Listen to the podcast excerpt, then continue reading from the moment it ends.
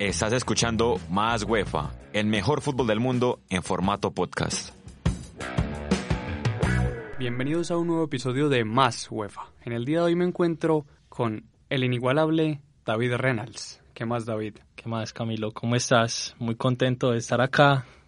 Vienen cosas interesantes. Tenemos mucha tela por cortar. Pero antes de que la cortemos, Tomás Maya. ¿Cómo estamos, Tomás? Camilo, saludo cordial, lo mismo para David y para todos nuestros oyentes. Ya un espacio que se nos convirtió habitual cada ocho días aquí en Más UEFA. Y yo creo que hoy venimos con mucho que hablar, pero que en realidad todos se abarcan un tema muy importante y es el Liverpool. Hablaremos sobre si nos parece que es un fracaso o no la eliminación de Liverpool, conoceremos la opinión de algunos de nuestros compañeros de Más Fútbol y por último tendremos una dinámica nueva. Vamos a ver qué tanto saben ustedes de la UEFA Champions League. ¿Comenzamos? Comencemos, Camilo. Listo. Empecemos entonces con sus opiniones. El Liverpool es el actual campeón de Europa, para mí el equipo que mejor juega el fútbol en el mundo, pero quedó eliminado con Atlético de Madrid. ¿Cómo lo ven? ¿Fue un fracaso? Yo no lo llamaría fracaso porque digamos lo que la plantilla del Liverpool en ese momento está es reducida, no es una plantilla muy amplia. Yo creo que son los 11 habituales y unos cuantos cambios en el medio campo, que por ahí rota Fabiño, rota Chamberlain, a veces rota Henderson, el mismo eh, Milner. Entonces, por esa parte, hay que, ese dato lo tenemos que tener en cuenta. Sin embargo, no se está enfrentando a cualquier equipo, como lo dijo Camilo hace algunos programas, que el Atlético de Madrid era el peor equipo, entre comillas, de la UEFA Champions League. ¿no? Yo aclaré que sí, que el Liverpool llegaba como total favorito, pero el Atlético no iba a ser un rival fácil. Pero yo no hablaría de, yo no hablaría de un, de un fracaso sí tenía la responsabilidad de, pasar, pero yo creo que el Atlético, incluso el Atlético no fue superior. En este partido de vuelta en Anfield, el, el gran salvador fue Oblak, fue protagonista total. Entonces, por yo diría que hubiera sido un gran fracaso si el Atlético hubiera arrollado con el, con el Liverpool. Y David, ¿estás de acuerdo en que no fue un fracaso o qué pensás? Para mí fue un fracaso total. Eh, comparto varias cosas y es que Oblak tuvo mucho que ver pues como tal en que el Liverpool no haya ganado, ¿cierto? Y como lo pudimos ver al final del segundo tiempo, si no fuera por un, un eh, fuera de lugar, el partido se habría acabado justo en ese momento. Pero para mí la plantilla no, para mí no tiene nada que ver. Es una plantilla funcional, son jugadores de talla mundial, jugadores que ya se conocen, que ya han ganado Champions, que aparte en la liga tienen una distancia excesivamente grande. Entonces, para mí no había excusa en que no fueran candidatos a que tenían que ganar otra vez, tenían que ganar otra vez la Champions League. Entonces, para mí es un fracaso total, no solamente por la Champions, sino por el triplete completo. Yo estoy de acuerdo con vos, David. Pero antes, me gustaría que escucháramos la opinión de Santiago Palacios y Camilo Vargas, dos de nuestros compañeros de Más Fútbol, sobre si ellos creen o no que es un fracaso. No la considero fracaso porque desde un inicio se dejó muy claro que el equipo no iba a optar por los tres trofeos. De haber sido este el caso, si, hubieran hecho, si hubiera hecho una inversión más alta en traer jugadores para poder rotar la plantilla durante los tramos más importantes de la temporada y que los jugadores titulares pudieran contar con más descanso para llegar frescos a los partidos decisivos.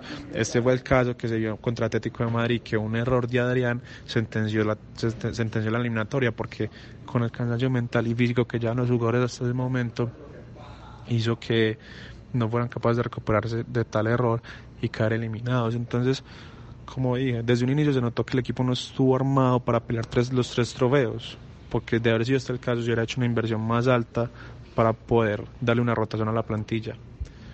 Eh, el caso de la FA Cup, que pues literal jugaba con niños que debutaban ese día en los partidos, entonces para mí por eso no la considero un fracaso. Si deben de haber hecho más, tal vez, pero no la veo tanto como fracaso.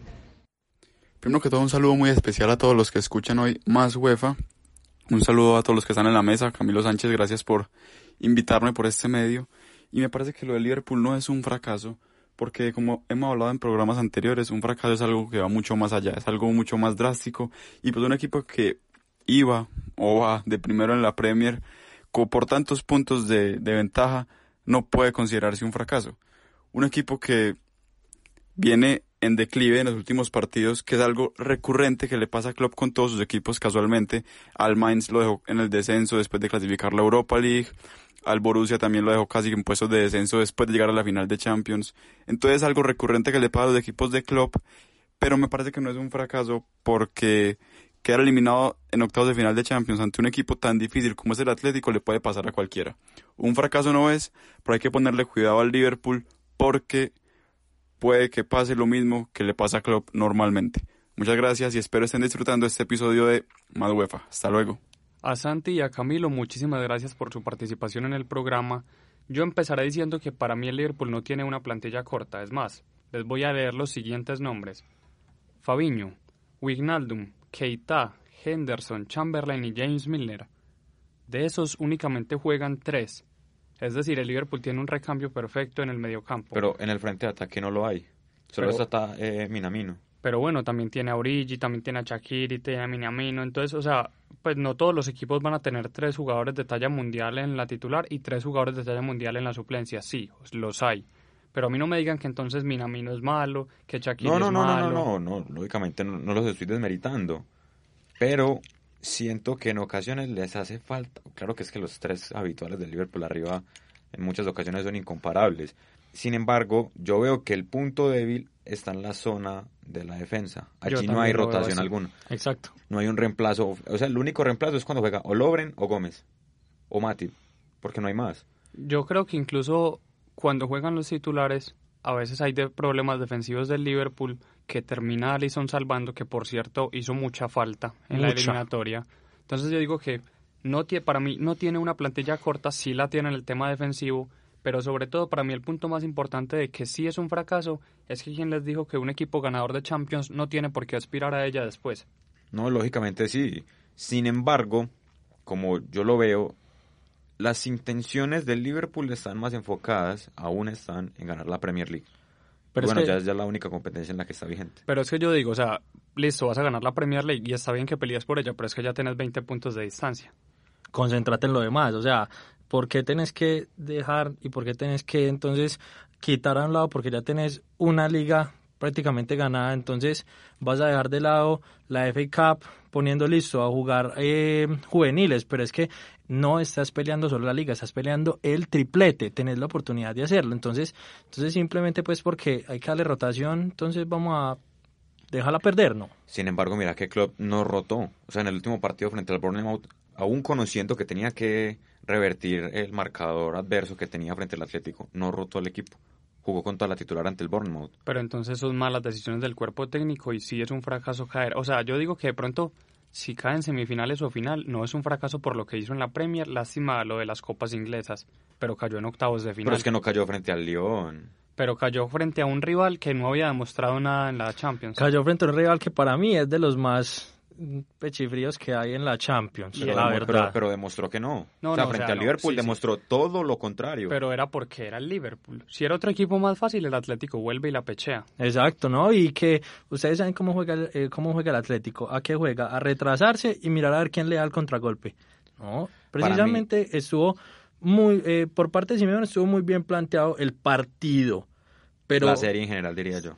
La serie para mí, para mí el partido, porque el primer gol fue un encontrón. O sea, se lo encontró, lo hizo y bueno, venga, vamos a defendernos. Pero para mí, la verdad es que a pesar de que Simeone pudo eh, aguantar muy bien el resultado, se le vio incómodo en, en muchas Y ocasiones. es que el Atlético creo que ganó en el aspecto fue mental, porque el partido lo parecía perder desde el minuto 20. O sea, incluso sin que el Liverpool hiciera gol, el partido parecía como cuando el Barça jugó en Anfield, que lo tenían literalmente contra las cuerdas. Entonces yo decía, yo está al caer el gol de Liverpool. Sí, hizo el gol Liverpool, pero el Atlético siguió defendiéndose, siguió defendiéndose hasta el punto que cuando iba a terminar el partido, Renan Lodilla ni siquiera podía caminar.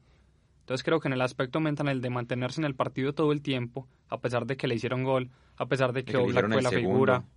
Entonces yo creo que, que el equipo del Cholo superó al equipo de Klopp desde ese aspecto. Sí, o sea, Klopp se quejaba diciendo como no, pero es que tienen jugadores para jugar mejor. Y le respondía a Simeone, pero es que jugamos a ganar. Y tiene toda la razón. Eso, eso era a lo que a lo que iba a aludir, que desde mi perspectiva considero que el- la, la clasificación del Atlético se da más por virtud propia que por errores del Liverpool. Obviamente dejando de lado lo individual que fue lo de Adrián San Miguel en el, en el primer gol de los colchoneros. Pero para mí es más virtud del Atlético que un error puntual de, del Liverpool. Sí, o sea, yo creo que pues es muy, mu- mucha, mucha virtud del, del Atlético por lo que supo hacer, por lo que sobrevivió, porque la palabra es sobrevivir, la asediada que le metieron a Oblak no se había visto en años. Entonces creo que sí, pero que haya sido mérito del Atlético no significa que el Liverpool no tenga culpa. No, lógicamente, pero tampoco es de, de recriminar como es que el Liverpool hizo una muy mala eliminatoria, ¿no? No, no, pero Para a ver, nada. pero es Entonces, que por, eso fracaso, yo, por eso yo no lo llamo fracaso. fracaso no es solo eso, fracaso es decir que el equipo que mejor juega al fútbol en el mundo se quedó en la primera ronda eliminatoria de la UEFA Champions League. Vea, y es que estamos hablando, qué pena te interrumpo Camilo, que en cuanto seis partidos, en seis partidos lo echó todo lo que había logrado precisamente desde el año pasado a la basura. Invicto, FA Cup, eh, Champions. Champions, venga, Invicto, favor. invic- no solamente invicto, Invicto en en Premier, sino invicto en casa. Exacto. Invicto en casa, o sea, llevaba más de un año sin perder en, en Anfield. Entonces, para mí sí hay fracaso y hay culpa del Liverpool, porque es que, eh, lo decía Camilo, listo, eh, hay un desgaste mental. Hay Muy un físico, desgaste mental y físico. físico. pero son jugadores de, al- de mucha talla, son jugadores mundiales y listo, que pueden haber uno que otro recambio, está muy bien, pero es que, ¿cómo así que entonces vos vas a perder un partido por el, el invicto de la liga? Después vas a perder la FA Cup, después vas a perder, incluso que antes perdió en Champions 1-0 con el Atlético, no, no, o sea, Pero a mí hay mucha bueno, culpa. En Champions había perdido. Pero no sé ustedes cómo lo ven, pero quizás otro factor que jugó en contra del equipo de club fue el desgaste mental. O sea, la presión, porque digámoslo, listo, ya tenés la Premier ganada, pero estás demostrando actualmente que sos el mejor equipo del mundo. Y que Mané, Salah y Firmino están entre los 10 mejores jugadores del mundo, actualmente. Los tres. Incluso yo pondría dos de esos entre los cinco mejores jugadores del mundo. Exacto, y por ahí están el mismo Virgil van Dijk, Allison, Arnold. Entonces, la mayoría de su plantilla están, son figuras hoy estelares. De cierta manera, tienen la responsabilidad de ser, o sea, tenían la responsabilidad, perdón, de ser los campeones de la Champions.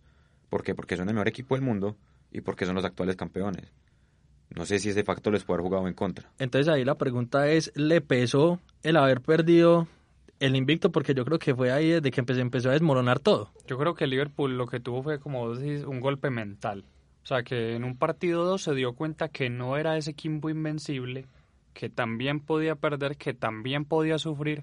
Y sobre todo el gol del Saúl, de Saúl creo que fue un knockout tremendo para qué? las aspiraciones, porque dicen como, pues en solo cuatro minutos a un equipo que parece totalmente invencible ya le habían marcado. Exacto, ¿no? Y que todo empieza, todo empieza de para abajo. que- Lesión de Allison.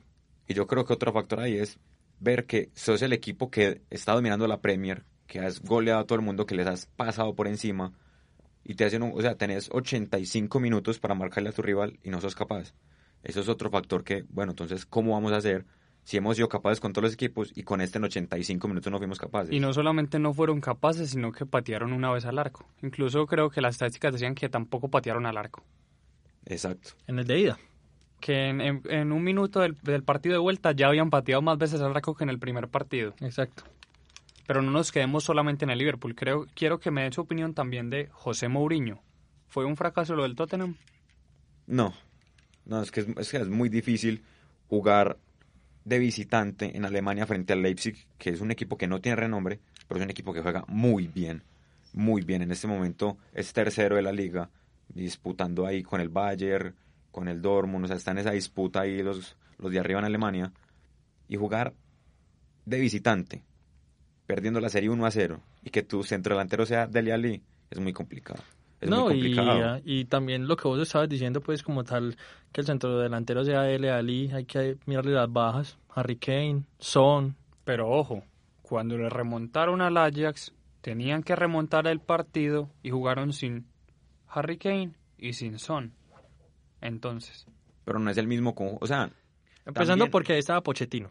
sí, o sea, ah, Digamos que la mentalidad era Por distinta. eso, pero incluso entonces, con Poche, pero es que incluso esta temporada con Pochettino el equipo no jugaba igual. Sí, pero entonces la pregunta para David que dijo esto es, ¿hizo mal el Tottenham en sacar a Pochettino? No, no hizo mal porque obviamente pues ya Pochettino eh, venía en, en, un proceso y no se había pues como podido consolidar algo. Eh, no hizo mal porque obviamente el equipo le gustaría buscar algo más, ¿cierto? De que a mi parecer Pochettino es un gran técnico y lo hubieran dejado, posiblemente, sino que es que también hay que mirar otro tipo de cosas. ¿Qué hizo mal en contratar a Mourinho? Ahí sí voy, yo creería que sí hizo mal porque después One hace rato no hace como algo bueno, remarcable para coger el subcampeón de la Champions Pero League. es que también dirigía al Manchester United antes, entonces ¿qué se podía esperar de un Manchester United dirigido por Mourinho sin figuras como las que han surgido ahora con la, con la era de Solskjaer? Yo creo que hizo bien en contratar a Mourinho, lo que pasa es que Mourinho cogió el equipo en la mitad de temporada, fichó a Bergwin, Bergwin se dañó, se dañó Son, se dañó Kane, y eso es la verdad un factor anímico que le duele al equipo, y como lo decía Tomás, se enfrentó a un conjunto que jugaba muy bien, juega muy bien, tanto en Bundesliga como en Champions. Eh, ya para que cerremos esta partecita del Tottenham, desde mi perspectiva, a mí no me parece que tuvieron que haber despedido a Pochettino. O sea, me parece poco lógico que por la que porque no el equipo no haya funcionado de la mejor manera a mitad de temporada, luego de hacer un temporadón en Champions League y sacrificarlo por eso no me parece sabiendo que venía, tenía un muy buen recorrido en los, en los Spurs, y sacarlo así porque fue como, es que no, o sea, no encuentro una razón aún por la que lo hayan despedido, porque él tenía muy buenas relaciones con su plantel. Entonces, a mí no me parece que, haya sido justificada, pero bueno, ahora centrándonos en Mourinho, me parece que también, o sea, es una plantilla, si estamos hablando de plantillas cortas, esta sí que lo es. Esta es muy corta. Para competir es muy corta. Mucho muy corta y sufrió muchos golpes, como le dijo. O sea, de por sí era corta con los jugadores de Kane, con Son, con Berwin, ahora sin ellos. Y ahora el factor anímico creo que... No tiene nada que reponer. Fue la y no, tormenta. Y no supo fichar, no supo fichar. Invirtió 60 millones en Endombele, que no ha sido lo que se esperaba por esa suma. Fue la tormenta perfecta negativa para el Tottenham. Mucha plata invertida, pero poco, poco resultado el técnico que contrataron de talla mundial tampoco funcionó, o sea, hasta el momento no ha funcionado. Probablemente la próxima temporada vuelvan a ser protagonistas, pero ojo, cerramos nuestra etapa de debate porque ahora viene un concurso, digámoslo así, entre ustedes dos. ¿Qué tanto creen que saben de la historia de la UEFA Champions League? En cuanto a finales, en campeones, ahí sí soy más bien pues, flojo. Evidenciémoslo. Sí, Evidenciémoslo. Vamos a jugar a adivinar un equipo por pistas, a ver qué tanto es lo que saben. Nuestro primer equipo jugó en la Champions de 2009-2010. Fue primero de su grupo superando a Juventus, Bayern Múnich y Maccabi Haifa. Si no pueden adivinarlo, pueden pedir otra pista. Pero solamente, sí, solamente tenemos tres pistas. Si no, lo puedes buscar en el computador. No, no, no, estoy, anotando, los datos. Él vino al Juve, a la Juve. No, no, o sea, superó a la Juventus, al Bayern Múnich y al Maccabi Haifa en su fase de grupos. ¿Saben de alguno? 2010. Podemos ir haciendo preguntas para ir descartando. Pueden preguntar cosas como, ah, eh, jugaba en tal liga, pero pues no me pidan que, hey, como decime el nombre, a ver. Pues. Eh, ¿Quién es? Venga, bueno, esto no es una pista. Bueno, pero, pero listo. Empiezo yo con la pregunta. Empiezo yo con la pregunta. Voy yo con la primera. ¿Las pistas se suman con las preguntas o se pueden hacer preguntas? No, nada más tiene una, una pregunta. Y aparte de las pistas. Sí, las Listo. Si yo veo que no adivinan, les doy la segunda pista. Voy yo. ¿Es inglés? No es inglés. Pero movámonos que se nos está acabando ¿Qué el tiempo. plantilla tenía eh, la Juventus? Nadie la sabe. Pero es que Renan sale con tengo que tengo que tengo que tengo que manejar, tengo que manejar la, cronología. 2009, era la temporada 2009-2010. No, no me la supo, no me la supo responder, entonces puedo responder otra. Bueno, haga otra pregunta que tenga que ver con el Increíble. David, se nos acaba el tiempo. Listo, eh, pasó, pasó de los octavos. Pasó de los octavos, sí. Les doy la siguiente pista. Listo. En octavos de final de dicha Champions League derrotó en un marcador global de 3 a 1 al Olympiacos. Marcador. Es un equipo de la que está entre las ligas top 5 de Europa. ¿Me puedo arriesgar a dar un Gracias, nombre? Farid. Sí, pero no, no, porque puede que sea un equipo sorpresa de alguna liga, no sé, como la de Portugal, no. Sí, ¿me puedo arriesgar a dar un nombre? Sí, pero ya eh, tenés una sola oportunidad para dar el nombre. Ah, no, no, entonces aguantémonos, aguantémonos. Bueno, entonces la última pista... Dos pistas, no pues que tres. Por eso, la última pista. Listo. Sus tres mejores jugadores eran Mauran Chamak, Gorkuf y Aludia Ra. El Lyon. No, no señor. ¿Me repetí los tres jugadores, porfa? No. Chamak, Gorkuf y Diarra. No es inglés. David, pero rápido que se nos acaba el tiempo. No, no, Dámelo, no, sé. te rindo. Bueno, Bueno, entonces les digo yo la respuesta. No, no, espera, espera, espera. El Marsella. No, tampoco. No, como que no, imposible. Poquito que saben de la Champions. Era el Girondins de Bordeaux. Llegó hasta las semifinales de dicho campeonato. este hombre nos tiró a matar hoy. Pero ojo, ese no es el único equipo. A ver si pueden con este, que para mí hay que saber bastante de la Champions para adivinarlo. En la Champions League 2003-2004, el goleador de dicho equipo fue Walter Pandiani, con seis tantos. Como sé que no lo van a adivinar, les voy a dar la segunda pista. Superó a la Juventus en octavos de final, ganando los dos partidos de la serie. Este sí es un equipo sorpresa, para que lo tengan en cuenta. Patrio sacó el libro No. La enciclopedia de la UEFA. de lo que nadie sabe. La tercera, vamos con la tercera. La tercera. Cayó ante Porto, el campeón de dicho certamen, en semifinales. Italiano. No, es más, les voy a regalar un bonus con el que de pronto se pueden arriesgar. Era un equipo de la Liga Española. La Coruña. Era el Deportivo La Coruña. Que fue muy sorpresivo, por eso les dije que era un equipo que sí dio no, sé, no sé si sorpresa. esa fue la campaña de cuando le ganó 4-0 al Milan. Esa fue la Esa campaña. fue la campaña del 4-0 al Milan. Que supera a la Juventus, luego supera al Milan y cae con el Porto. Que esa Champions fue un poco extraña porque llegaron a la final el Porto y el Mónaco y estaba por ahí Ah, el- la claro. Coruña. No fue una Champions de grandes. Eh, Mónaco subcampeón, Porto de Mourinho. El Porto de Mor- y, y por ahí estaba Thierry Henry por los lados del, del Mónaco. Y creo que ese Porto jugaba de una manera, tenía Deco, tenía... Estaba Quaresma. Estaba, es que tenía muy buenos jugadores. Esos, campeones de, de Mourinho son, pues, eran, qué equipos. O sea, Pero ojo, última oportunidad para que Renals al menos rescate algo y no pierda también en los podcasts como en la trivia. Venga, no, pero es que qué, qué preguntas, hermano. Pero por a Tomás la adivinó. A ver, el- nuestro tercer equipo avanzó como segundo en el grupo H de la Champions League 2012-2013. Lo hizo por debajo del Manchester United. Tomás está haciendo trampa. No, no, no, no, Yo, estoy yo estoy viendo, yo estoy viendo. Verificando, estoy aquí anotando. Escuchen, escuchen. Lo hizo por debajo del Manchester United, pero superó al Cluj y al Sporting Braga. No se animan a dar ya nombres. Grupo H, 2012-2013. Por debajo del Braga. City. Nuestra segunda pista entonces. Ay, lo tengo en la En octavos la de, final de dicha Champions League superó al Schalke, ganándole 4-3 en el global. Sin embargo, caería eliminado en cuartos frente al Real Madrid. Turco, Sí, Galatasaray. Sí. era el Galatasaray. Que, ojo acá, tenía Snyder y tenía Drogba, pero sus mejores jugadores en números de dicha Burak Champions League Yilmaz. eran Burak Yilmaz con ocho tantos, que fue el goleador del equipo, y Selkuk Inan con cuatro asistencias. La Co- empaté. Sí, como vieron, o sea, fue, fue una eliminatoria interesante, ya vieron que los equipos no eran fáciles, sobre todo el primero, el primero El sí. el primero sí estaba muy sí difícil. estaba El primero estaba muy difícil. Pero fue, yo para mí era fácil porque jugué mucho PES 2009, entonces sinceramente Gorkuf la rompía demasiado y Gorkuf. creo que Gorkuf, Joan Gorkuf.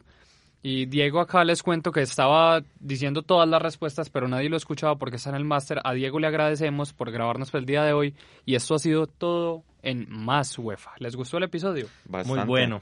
¿Les gustó la dinámica? Hay, hay que repetirla. La repetimos Claro. entonces. Gracias Y- por habernos escuchado. Recuerden seguirnos en Instagram como arroba másfutbol.met y en Apple Podcast pueden dejar todos sus comentarios.